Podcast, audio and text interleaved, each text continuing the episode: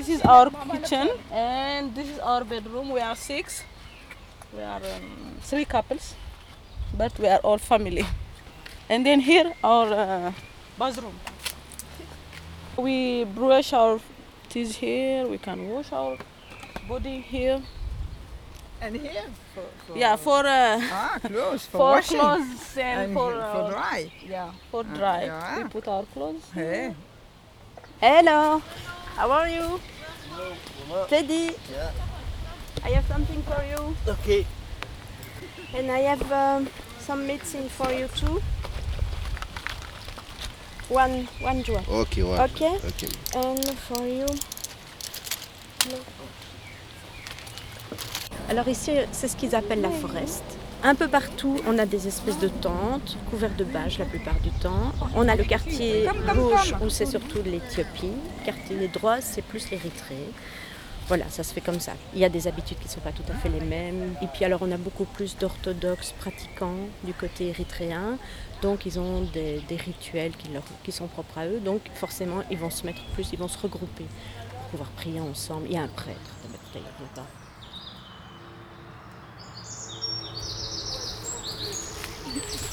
Et Alors moi je me promène avec la pharmacie parce que quand il y a des petits soins à faire, ben voilà, on m'appelle. Donc ici normalement il y en a un que je dois voir parce qu'hier il a fait une chute. Hello. Hello. Ah, you are there. How are you today? I'm fine. You put cream? Yeah, I put. You take uh, medicine? Yes?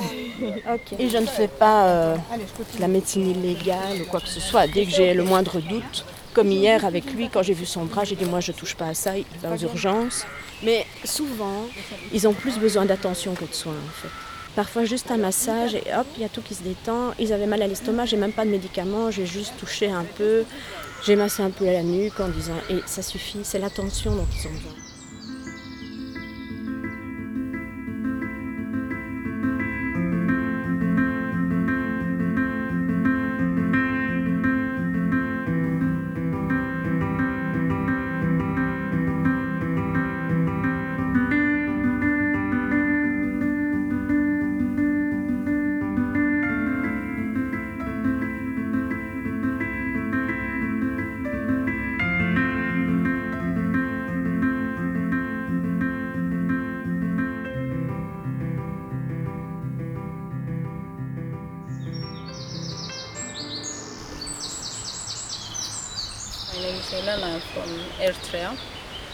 It's not safe place. Everybody knows.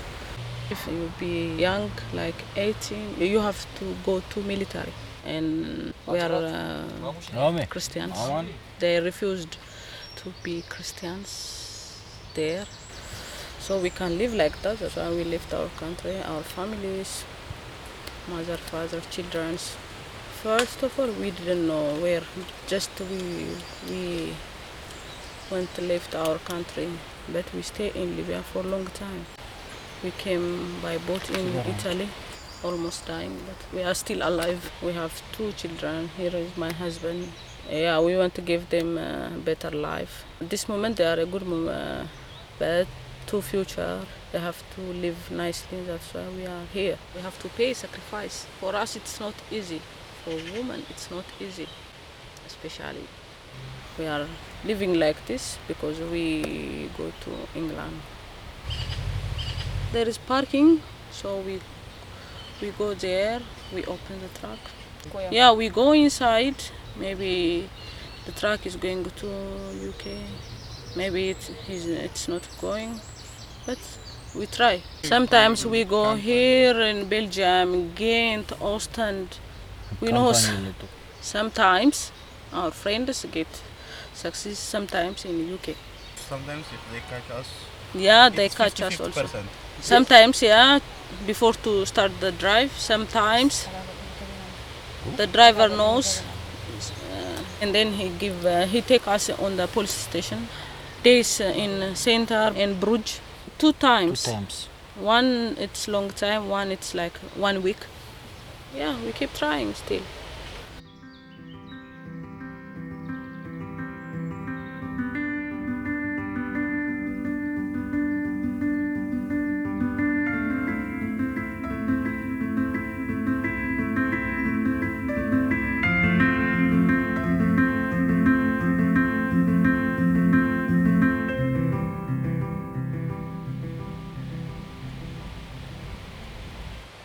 When you live 24 hours for more than one year, it's not nice. I was here the last uh, winter, so I remember it was negative six at that time, so it was hard.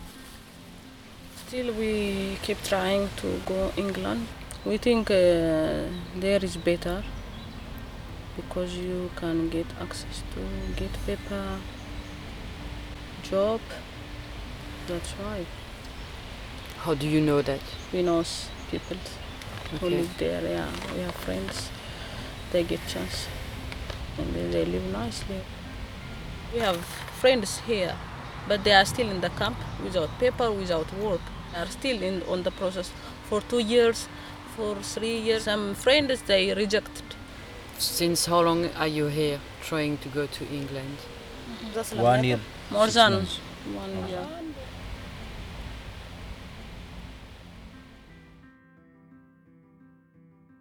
Ils ne dormaient pas dans la forêt à côté au départ. Et ils venaient le soir. Et puis petit à petit, ils ont commencé à être chassés des squats, dénoncés par des voisins ou la police qui tournait. Et, euh, et donc, ils ont commencé à s'installer dans la forêt.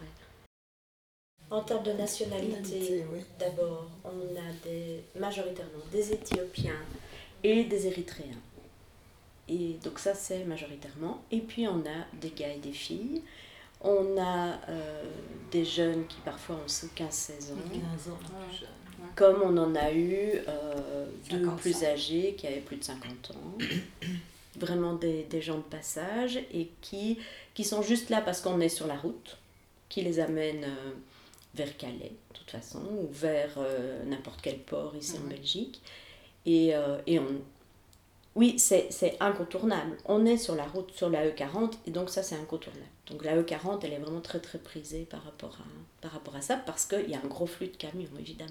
On ne pose jamais des questions, mais de temps en temps, certains qui ont confiance nous expliquent un peu comment ça se passe, et c'est comme ça qu'on arrive à récolter des informations, mais des informations dont on ne fait rien, si ce n'est nous connaître ça de, de- de manière encore plus globale. Et les accompagner plus dans leurs difficultés, moi je trouve. Le fait de savoir nous permet d'appréhender la réalité dans laquelle ils sont. Comme quand je t'expliquais tantôt l'histoire du camion. Si à un moment Tu donné... peux raconter euh, l'histoire du camion Alors, l'histoire du camion, c'est un, un jour au matin où je reçois un coup de fil. euh, il faut que tu appelles la police, on est coincé dans un camion. Il me dit Someone is dying. Et il dit On est dans un camion frigo. Et euh, il dit On a déjà appelé la police, mais la police n'a pas compris. Alors euh, il dit Je veux juste que tu appelles la police, je veux pas que tu viennes. Mais nous, on les imaginait avec ma fille, on les imaginait dans le camion frigo, on se dit Il y a urgence. Donc on est parti sur le parking. Ça a été très très compliqué que les chauffeurs acceptent. Ils disaient on en a marre des migrants, euh, on n'a que des problèmes avec eux, ils prétendaient pas ouvrir les camions. Et comme on n'arrivait pas, les gars nous ont en disant on est dans un camion roumain à tel endroit sur le parking, le, le camion n'a pas bougé. Et donc là on a trouvé le camion roumain, on a décidé le, gars à nous ouvrir, qui ne pouvait pas imaginer une seule seconde qu'il y avait des gens dans son camion. Ça c'était impossible pour lui. Et il disait je ne sais pas dans quel état ils seront à l'intérieur. Mais quand on a fait le tour du camion, ils ont commencé à tambouriner. Donc il, il nous a cru à ce moment-là. Entre-temps, la police est arrivée, l'ambulance est arrivée, le gars essayait d'ouvrir son camion, il n'y arrivait pas, il ne comprenait pas comment ils avaient pu entrer, le camion était fermé à clé. Mais ça, c'est les tours de passe-passe et de magie qu'on ne connaîtra jamais. On ne veut pas le savoir. Finalement, le policier a ouvert et ils étaient 12 dedans, dont un qui était vraiment en train de suffoquer. Le frigo n'était pas allumé, donc euh, ils n'étaient pas en hypothermie. Ils étaient juste en manque d'air, mais ils y étaient depuis 2 heures du matin. Et là, on était fin de matinée. hein, donc, ils avaient eu le temps de bien, bien utiliser tout l'oxygène. Et alors, ils sont hyper rodés. Ils sont descendus un par un, en s'aidant les uns les autres. Et puis, en se mettant en ligne le long du camion. Et puis, le policier a dit Bon, est-ce que vous les emmenez ou est-ce que je les embarque? Et on a dit, ok, ça va, on gère. Donc on leur a dit, go, go, go, guys, on peut partir.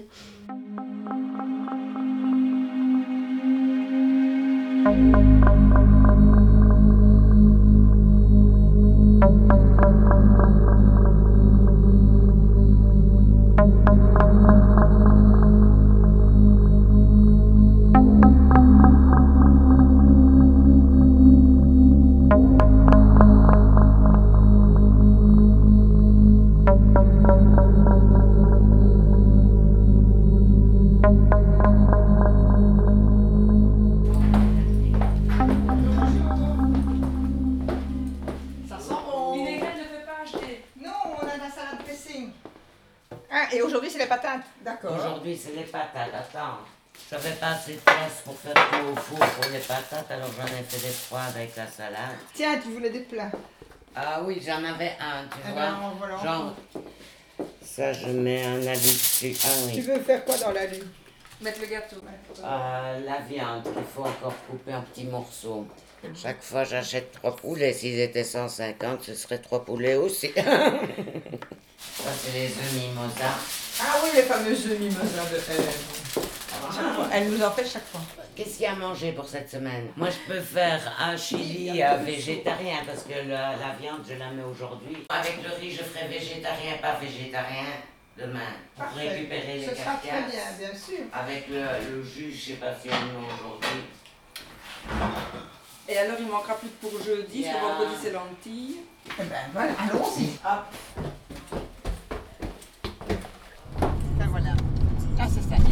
On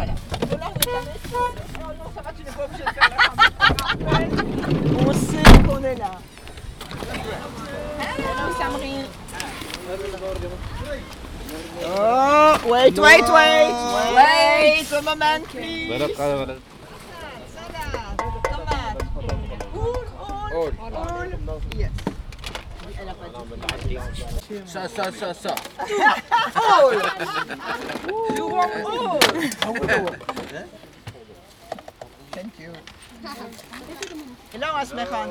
Oh, uh, Asmeron, maybe a jacket for you in car. Ah, maybe just to try and uh, check. It's good. It's for you. No good. No. Voilà. Thank you.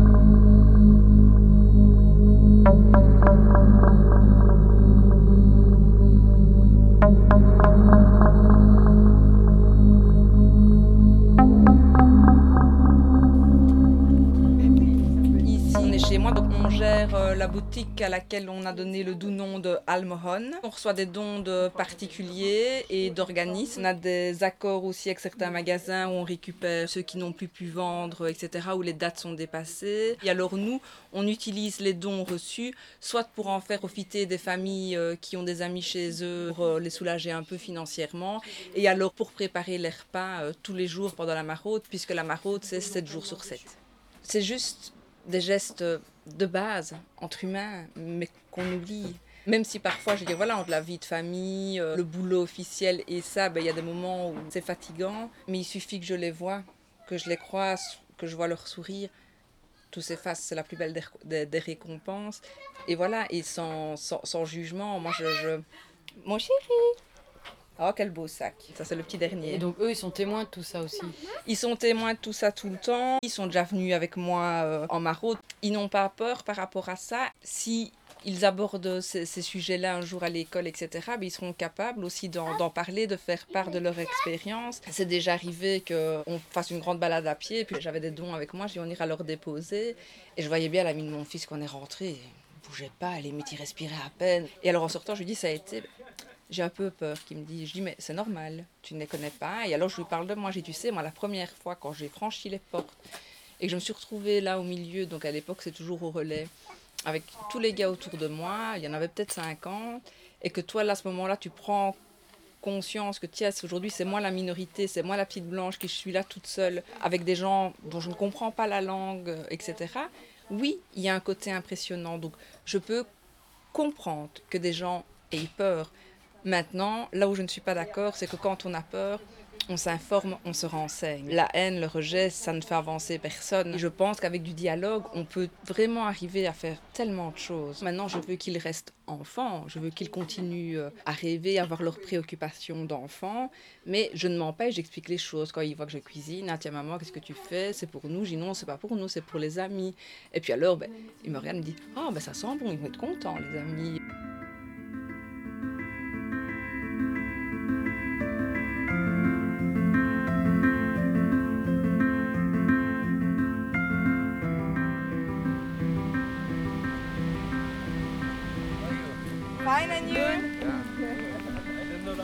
Des mamas.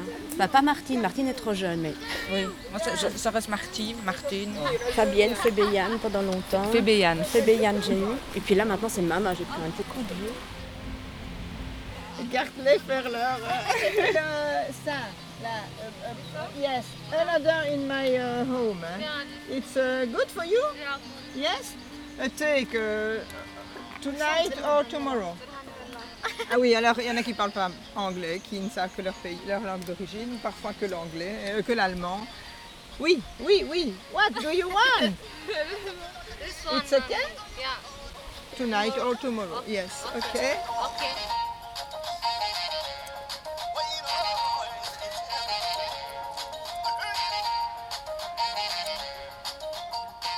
Au début, j'avais dit oui, je viens un jour semaine, machin, et puis très vite, c'était un jour, deux jours, trois jours, et puis finalement, le truc prend. Et puis, ce qui m'a fait mal assez vite en tant que, bénévole, c'est de me dire, mon Dieu, mais si nous, on n'est pas là, personne ne les prend en charge. T'as une espèce de rage euh, et de rancœur par rapport à des choses que tu vois qui te, qui te dégoûtent, parce que c'est facile, hein, de fermer les yeux, de tourner la tête. Et finalement, toute cette mauvaise énergie, on la transforme en énergie positive pour eux. Ce qui a motivé à faire ce qu'on fait aujourd'hui, c'est qu'en fait, on n'a pas, on a, j'ai envie de dire, pas vraiment le choix. On est pris un peu dans un système et dans un engrenage, et donc on, on avance avec l'actualité et on, et on fait ce qu'il y a lieu de faire au quotidien. Et c'est plus facile de répondre à cette question-là que de, de répondre à la question de pourquoi est-ce que je suis partie le premier soir. euh. Là, je me suis prise pour une folle en revenant, avec trois blacks dans le fond de ma voiture, en train de dormir, des écouteurs, et 22 heures, et je me suis dit, euh, punaise, mais qu'est-ce que tu fais? Tu les connais nulle part? Euh, eux ne te connaissent pas, ils dorment, ils sont crevés, et tu vas les conduire à des gens que tu ne connais pas. Et donc voilà, et puis ça passe la question. Enfin, ça trouve la réponse dans, dans le, le, le bénévolat qu'on qu'on développe finalement. Mais je crois que la première fois que j'y suis allée, c'est un peu. On savait pas trop bien. Et donc on est allé. On s'est pris au jeu, j'ai envie de dire si c'est un jeu, mais euh, c'est plaisant en tout cas. Voilà. Enfin, pour moi, c'était devenu insupportable de me dire qu'il y avait des gens qui avaient froid à Bruxelles. Donc ça, c'était tout au début quand on a commencé à héberger. Et j'ai dit, je, je ne me pardonnerai jamais si j'entends que quelqu'un est mort de froid à Bruxelles. Et donc, ça m'a donné suffisamment d'énergie pour convaincre mon mari en disant, on hébergerait bien. Et puis il avait dit, euh, ok, on fera ça pour Noël, enfin un truc un peu euh, loin. Et puis euh, je dis, bah Noël, je trouve que c'est loin, il faut qu'on bouge avant. Et il m'a dit, ok, on va le faire. Et donc, une heure après, j'ai sonné, j'ai dit, ok, on héberge les premiers demain. On avait dit, ok, on héberge une nuit, une fois par semaine, pas plus, deux personnes. On a hébergé, je crois que, allez, 5, 6, enfin voilà, parfois une semaine, parfois dix jours, parfois trois semaines. Et j'étais une de ces drivers. Oui, voilà, c'est comme ça qu'on s'est rencontrés. J'ai un tableau à la maison dans, dans la cuisine avec tous les gars qui sont passés par chez moi. Allez, il y a plus d'une centaine. T'as hébergé plus d'une centaine de gars? Ouais, ouais. Et il y en a Et- combien qui sont passés en Angleterre? Allez, je dirais peut-être bien 80% quand même. Ouais. Mais par contre, dans les tout premiers, euh, ben, j'en ai un qui rame encore, hein, qui est encore là, euh, qui pour le moment réessaye de caler. Et un que j'ai hébergé le tout premier jour, tout premier jour, et il est passé il y a deux semaines.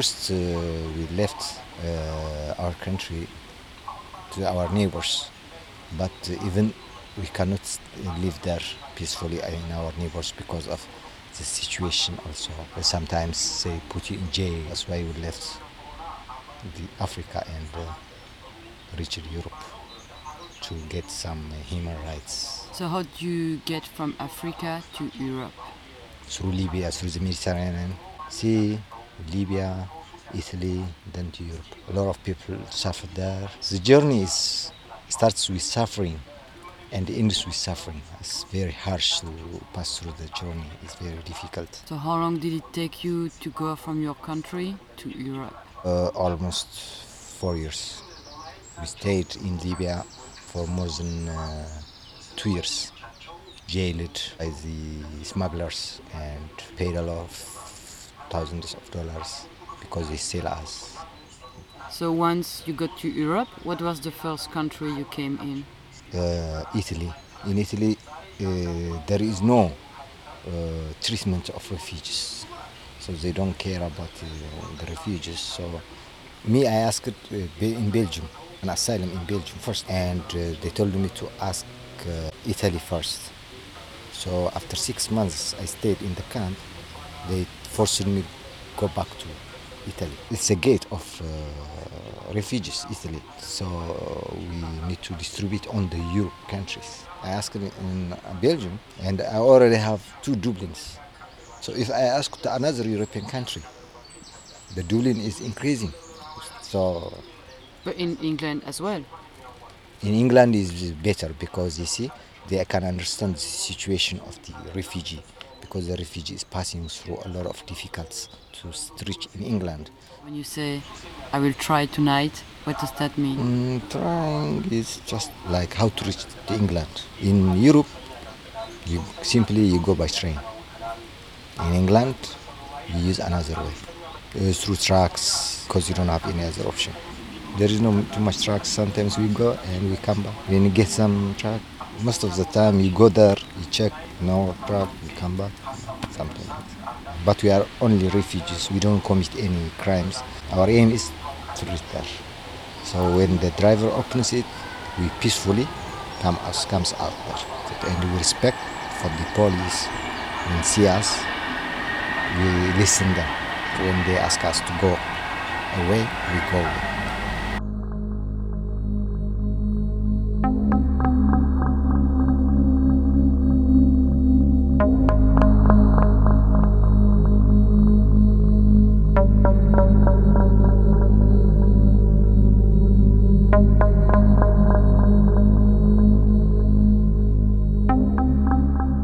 My name is uh, Mikas.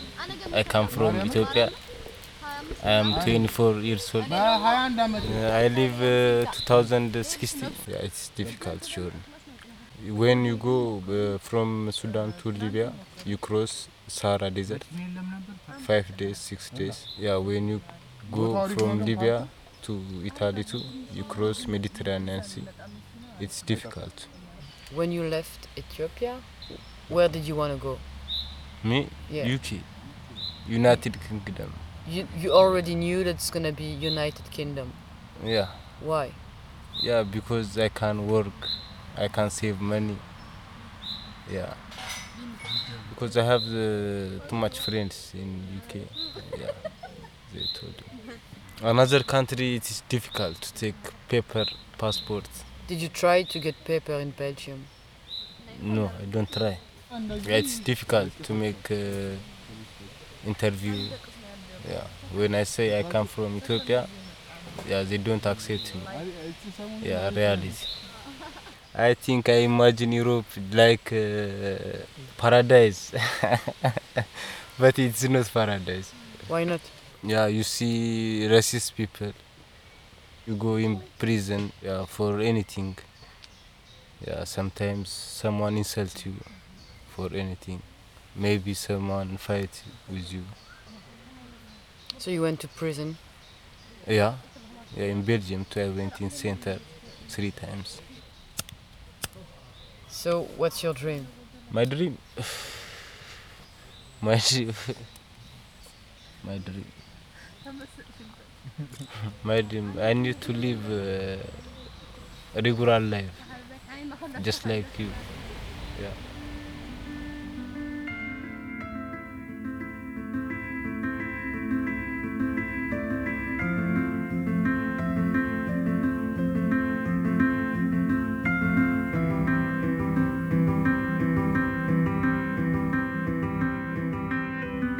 Que je ne me sentirai pas suffisamment apaisée par rapport à ça et à ce clivage et à cette non-reconnaissance euh, du besoin d'aide et du besoin juste de protection humanitaire, euh, moi je ne pourrais, je pourrais pas m'arrêter. Ce truc-là qui me mobilise, c'est un peu de la rage, un peu de la colère, un peu ce truc où je me dis, bah non, quoi.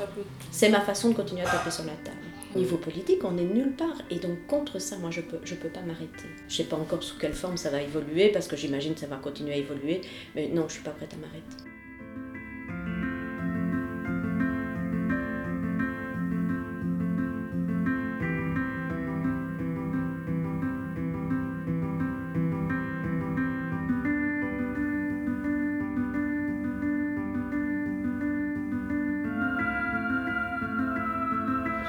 Have to say thank you for uh, Belgian people because they host, they host us, and then they try to help us.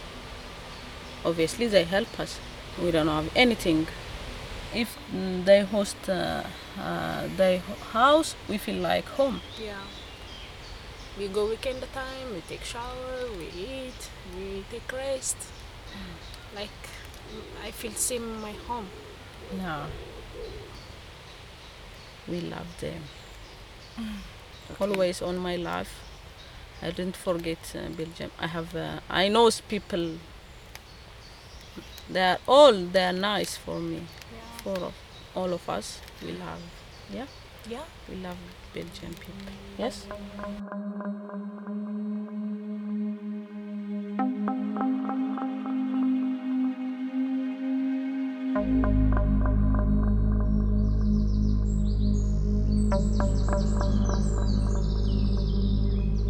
I hope every day I will work one day in UK.